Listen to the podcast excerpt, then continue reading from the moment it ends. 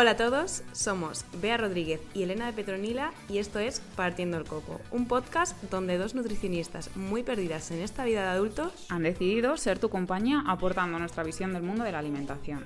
y de la salud en general. Y con un poco de chispa, ¿no? Claro, claro. Salud y humor en un podcast. No sé, Tría, probamos. He dicho Tría. es vida. Otra semana más. Como siempre. Empezamos, a ver, no le gusta esta intro, pero... A ver si nos ocurre otra. Pero a mí me gusta. Bueno, pues ya está. No sé, a Elena le gusta entonces. Claro, está- porque hay como que saludar, decir hola, ¿qué tal? Tranquilamente, así un poquito de chill. Chill, tranquilitos. Bueno, y hoy... Hoy estamos aquí reunidas eh, para hablar de, por petición popular, la de la microbiota. ¿Y qué es la microbiota? La microbiota es el conjunto de microorganismos que, que viven en nuestro organismo. Y sí que es cierto que la más famosa es pues, la que está en el intestino, la flora intestinal, la famosa flora Mm. intestinal, pero que realmente tenemos microbiota en, eh, en todos sitios. Un Mm. montón de organismos, en la piel, por ejemplo. Sí, y que al final estamos viendo un poco con ellos, que como una simbiosis. Y nos ayudan en algunas cosillas, hay veces pues que sí se nos descontrolan, nos perjudican en otras, pero que un poco están ahí en ese equilibrio. Y sobre todo venimos a hablar un poco pues, de la microbiota intestinal, que es la que nos importa a nosotras como nutricionistas y que a vosotros también os debería de importar como personas que estáis ahí en un, en un estado de simbiosis, que luego nos pasa que se nos descompensa todo y tenemos ahí eh, 40.000 Por supuesto. eh, problemas digestivos. ¿Y dónde empezaría todo esto?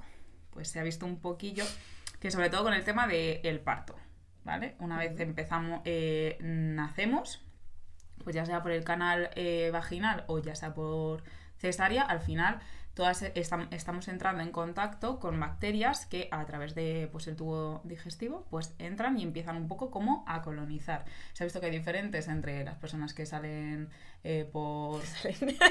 ¿Por dónde? por la zona Sí, y luego hay otras en las personas que salen por la otra zona, claro. por la puerta de escape. No, pero sí que es cierto que al final en, eh, en la vagina pues hay una serie de bacterias que son diferentes a las que hay en la piel. Claro. Entonces, eh, hay diferencias entre la microbiota de los niños nacidos con, eh, por cesárea y los que son nacidos por, eh, por vía vaginal. Entonces, eh, sí que esto apunta o da ciertos... se ven ciertas cosas de que puede estar relacionado con el desarrollo de ciertas patologías eh, luego durante la vida adulta o durante el desarrollo, como por ejemplo asma Mm. y, y algunas otras de enfermedades autoinmunes y demás, que al final es algo difícil de saber si realmente es Claro. así, pero... pero que parece que hay ciertos estudios que sí que apuntan a que esas primeras bacterias que Mm. colonizan a- al ser humano son importantes en, en- en el resto de nuestra vida. Sí, Y que eh, las bacterias con las que estamos en contacto, los primero, las primeras etapas de nuestra vida, es decir, si por ejemplo pues tenemos eh, una familia que tiene una mascota, eh, o en- estar más o menos en contacto con jugar con tierra, jugar con eh, Ujú. más cosas, con más niños, al final eh, estamos en más contacto con diferentes microorganismos que van a ayudarnos a tener una microbiota más variada y con Exacto. distintas cepas. Y bueno, también hay una teoría que en plan están investigando, porque es muy interesante, pero están investigando en el tema eh, de cuando estamos en, en el vientre de nuestra madre. Y a ver Mm. si en ese líquido ya se empieza a lo mejor a eh, los primeros indicios de microbiota. Claro, claro, que es un poco complicado a lo mejor el, el El investigar estudio. ahí. Mm. pero está muy guay, en plan, imagínate que ya ahí directamente haya microorganismos que al final al, al pequeño quieres que no estás ahí pues ahí flotando en la mejor etapa de tu vida Desde luego, de eso estoy segura. y que puede que esté ahí habiendo ya un efecto de simbiosis entre el, el bebé y luego el tema Sí. eh, neurológico. Es que es, es interesante, o sea, tú imagínate que ya desde ahí hay algo que esté predisponiendo a que tú tengas una cosa u otra. Claro, y entonces ahí entra el juego de que son las bacterias que tiene la propia madre, que están influidas por lo que come esa, esa madre, ha comido antes eh, y está comiendo actualmente. Influye en ya en, en, en, la predisposición a que tu hijo vaya a tener esas bacterias que pueden ser mejores o peores. Entonces, ojo, ojo, cuidado, que, que ya muchas veces hay que, la importancia de comer bien durante el embarazo eh, para la salud del, del, del niño, pero que al final puede ser que desde desde que tú eres eh, niña y adolescente, esas bacterias que están colonizando y que tú estás haciendo que estén ahí, igual son importantes para El, tu futuro posible bebé, ¿sabes? Dentro de, yo qué sé, 20 años, ¿sabes? o sea, es muy heavy que eso sea así. Sí. Que eso, o sea, es una, es una teoría. Es como, claro, como lo que has dicho de, del tema de, de los niños, el, las microbiotas, que que sí que es cierto que hay relación, eh, por ejemplo, cuando hay mascotas, pues que tengan una microbiota más diversa, cuando viven en el campo, cuando tienen hermanos también hay una relación ahí de que son microbiotas parecidas porque al final comparten muchas cosas, pues tocan el mismo suelo y luego se meten en la mano en la boca, todo este, ese tipo de cosas eh, son importantes. Y de ahí enlazar a em, la teoría de la higiene que hay actualmente, que, que al final vivimos en un ambiente muy esterilizado.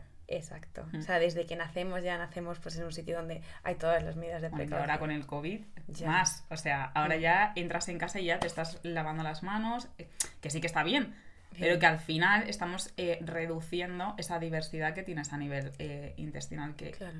O sea, se ha visto que mm, no hay, por así decirlo, bacterias malas y bacterias buenas. O sea, al final tenemos, eh, si no nos hubiésemos extinguido como especie, si no tuviéramos ese filtro que es el estómago, con un ácido que al final pues es capaz de... Eh, matar los microorganismos o los parásitos que lleguen al, al tracto digestivo. Pero eh, eh, se ha visto que lo importante es que haya un equilibrio dentro de las bacterias que tenemos en, el tracto, en el tracto digestivo. Y que, o sea, va a, va a ser peor una bacteria o va a ser mejor en función de si está, eh, tiene más espacio por así cogido, ¿vale? Porque al final es lo que eh, rompe el equilibrio y empieza a haber problemas. Exacto. Por ejemplo, se ha visto muy interesante con el tema del, del sobrepeso y la obesidad, y cómo eh, esa alteración, es decir, tenemos unas bacterias que han colonizado más parte, están por encima de otras y al final eh, se ha visto que eso se da en mucha gente que tiene sobrepeso y obesidad y que puede, que como las bacterias que están un poco más en increchento en esta zona, pues al final eh, generan que se absorban más calorías de las que absorbería eh, una persona que no tiene esas, ese sobrecrecimiento de esa cepa bacteriana. Yo me quedo loca. O sea, la cosa es que, o sea, realmente una persona que tenga sobrepeso y obesidad puede que, como su microbiota ha sido alterada, esté absorbiendo real más calorías que una persona sin esa alteración.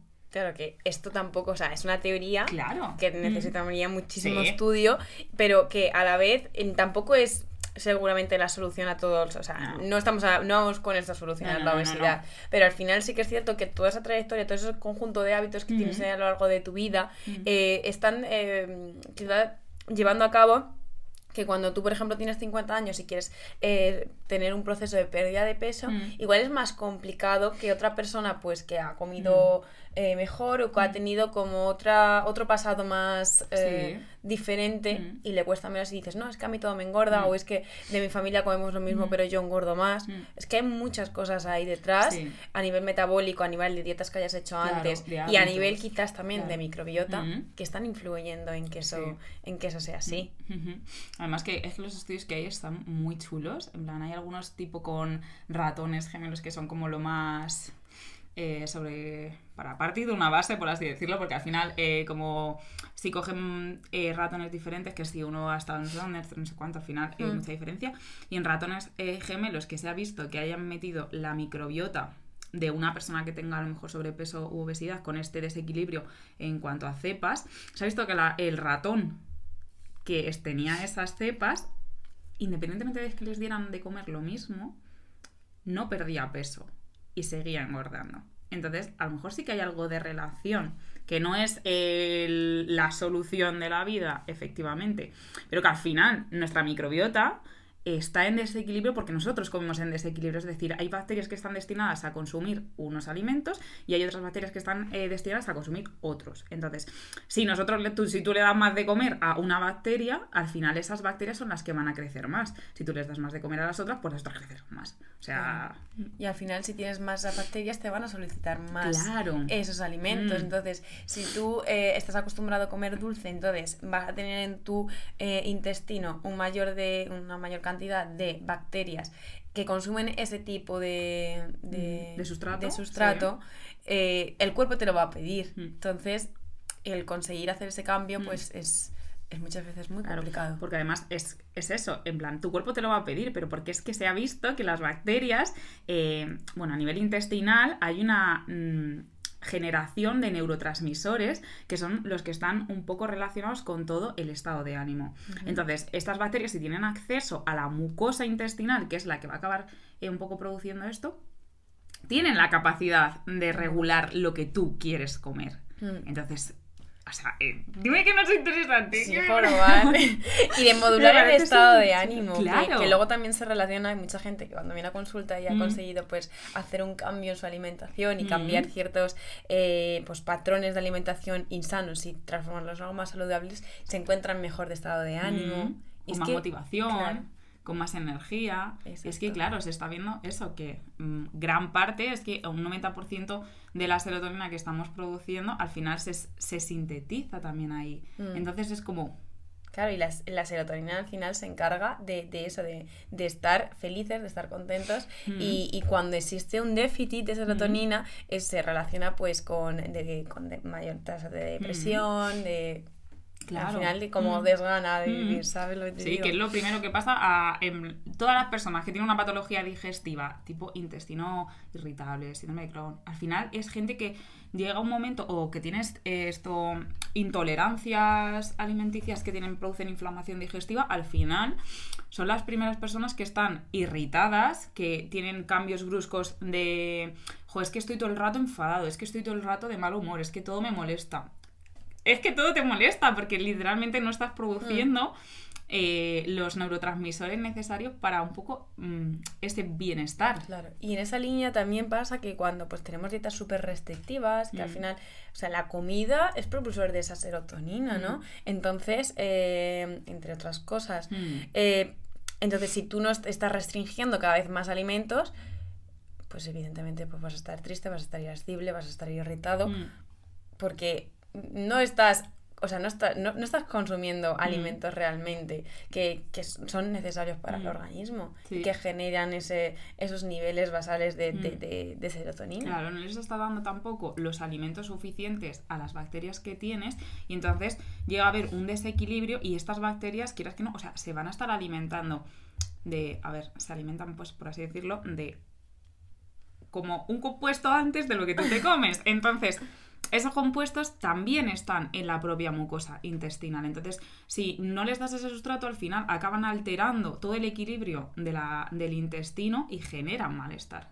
Exacto. Entonces ahí hay que buscar un poco que pues ese equilibrio se mantenga, que por así decirlo la selva esté equilibrada y eso lo hacemos con diversidad en nuestra alimentación. Ya no solamente, eh, por ejemplo, las típicas dietas de gimnasio de arroz, pollo, brócoli durante toda la semana, ahí no hay nada de variedad. Mm. Hay que intentar meter, eh, pues que sí, más eh, cereales eh, integrales, variedad en los alimentos, legumbres, Mm. ¿vale? Proteína de origen vegetal también es importante incluirla, porque hay bacterias que, se que consumen directamente eso. La fibra es súper importante y los antioxidantes. Claro, y al final, eh, para que haya esa variedad en la microbiota, eh, tiene que haber una variedad en la alimentación Mm. eh, dentro de una alimentación saludable. Mm. Entonces, no vale que, por ejemplo, sí como fruta, pero a lo mejor solo come naranjas y manzanas. Mm, y ya está, y solo comes esas dos frutas pues que son Mm. las que te gustan. Pues ahí tampoco estás teniendo una variedad, Mm. está bien porque estás consumiendo alimentos saludables, Mm. pero sí que es cierto que eh, dentro de eso pues comer verduras no vale con que te gusten dos verduras. Cógete, o sea, todas, al Claro. final en, en los colores, en los sabores, en las texturas, hay una, una variabilidad que también nos va a proporcionar como esa satisfacción y que a la vez tampoco nos, eh, nos cansemos de la dieta. Entonces al final aquí dos por uno. Aquí todo cuenta, todo, todo, todo cuenta, todo cuenta y todo se relaciona. Sí, Todo la tiene un que sí.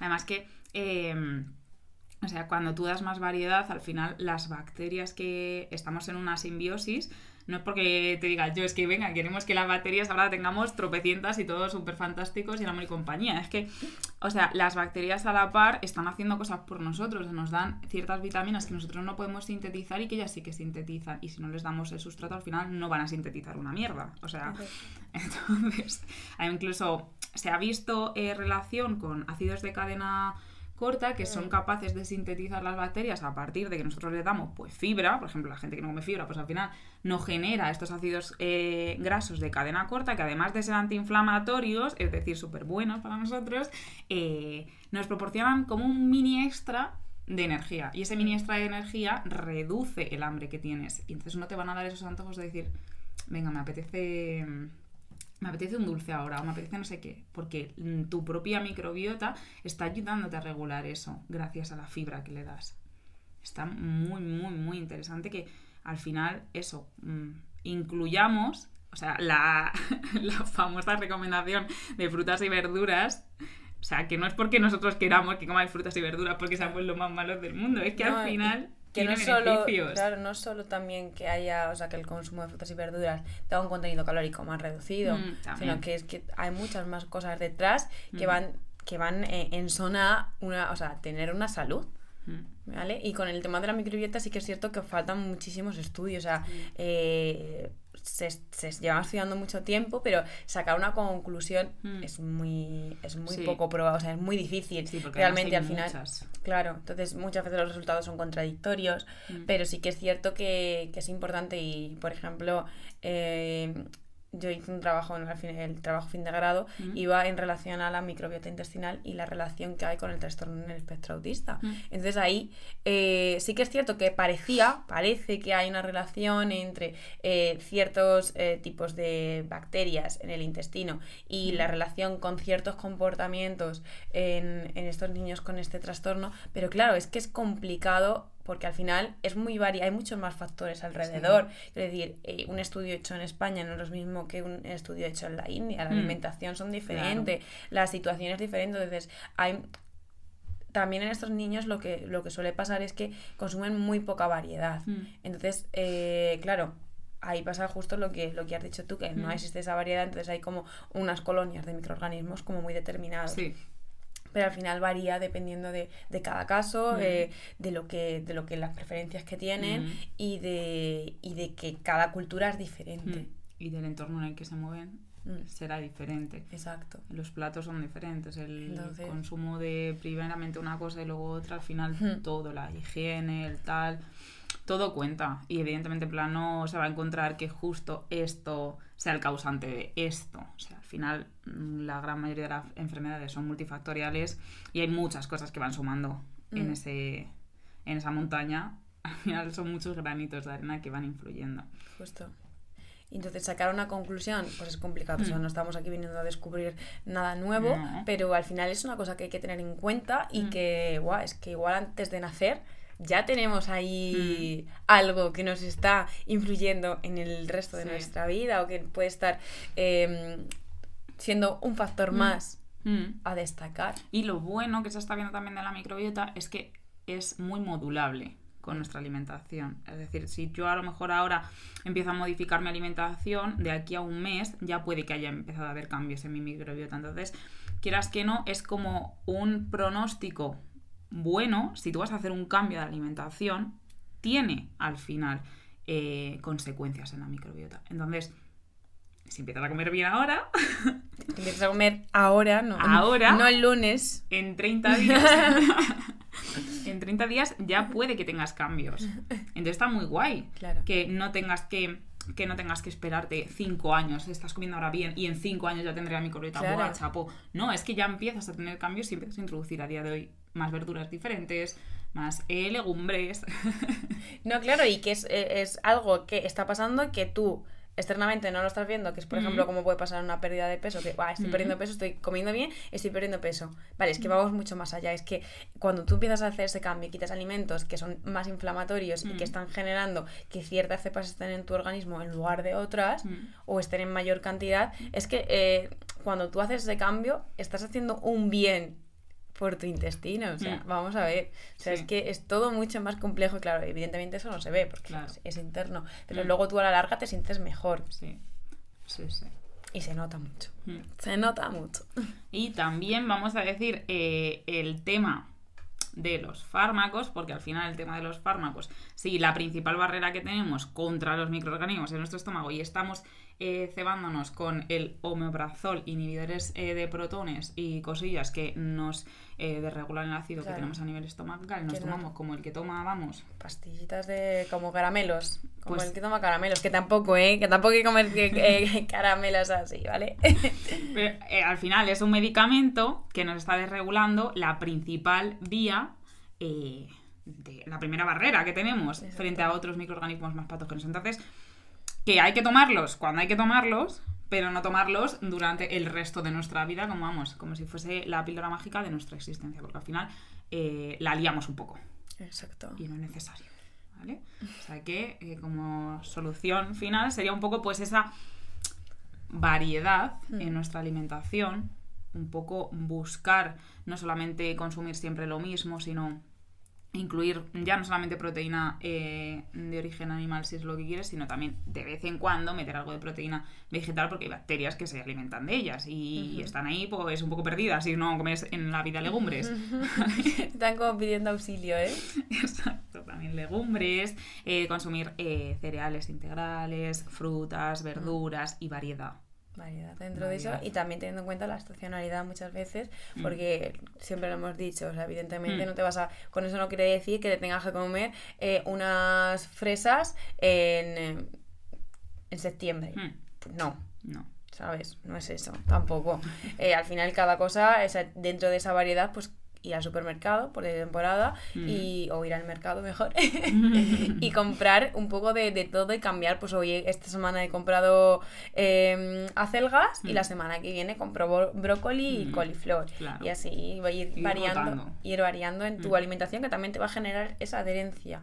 ¿vale? Y luego, eh, por último, también el tema de, de lo de la, la hipótesis de la higiene que, que hemos dicho antes, que también existe como una... O sea, se cree que podría tener relación con el tema del desarrollo de enfermedades autoinmunes tipo celiaquía Mm. o eh, Cierto. Sí, Sí. sí, que realmente muchas veces como no este niño que el niño que se lleve esto a la boca que al final estás ahí nutriendo Mm. eh, la microbiota y estás reforzando el sistema Mm. inmune y muchas veces si no si estamos como siempre poniendo una barrera a que eso pase es como que teóricamente puede ser que esté pasando que el sistema inmune se equivoca, en plan no está trabajando de ninguna manera porque no le estás dando esa, esa labor y hay un aumento pues de las alergias, de la celiaquía y de las enfermedades autoinmunes en los últimos tiempos y puede ser que sea relacionado por, por esta teoría de que, que, pues cada vez vivimos en, en ambientes más asépticos y Mm. con, y con menos, menos bacterias y al final no hacemos que nuestro sistema inmune trabaje.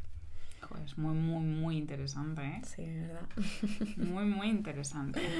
Pues genial. Pues hasta aquí el episodio de hoy, ¿no? Chulísimo, yo creo que muy interesante y si hemos conseguido pues que la gente sea un poquito más consciente de otro punto en el cual la alimentación también es importante, Mm. más allá de, como siempre me dijimos, más allá de bajar de peso, Mm. pues nosotras más que contentas. Más que encantadas. Bueno, ya está aquí el episodio de hoy. Recuerda que somos nutricionistas, De las de verdad. de las que promueven variedad en tu alimentación y además estamos a tu disposición. Eso, eso. Suscríbete, comparte y síguenos en nuestras redes sociales. Nos vemos en el siguiente episodio. Hasta luego. Adiós. Estaba esperando que lo dijeras, tía. Adiós.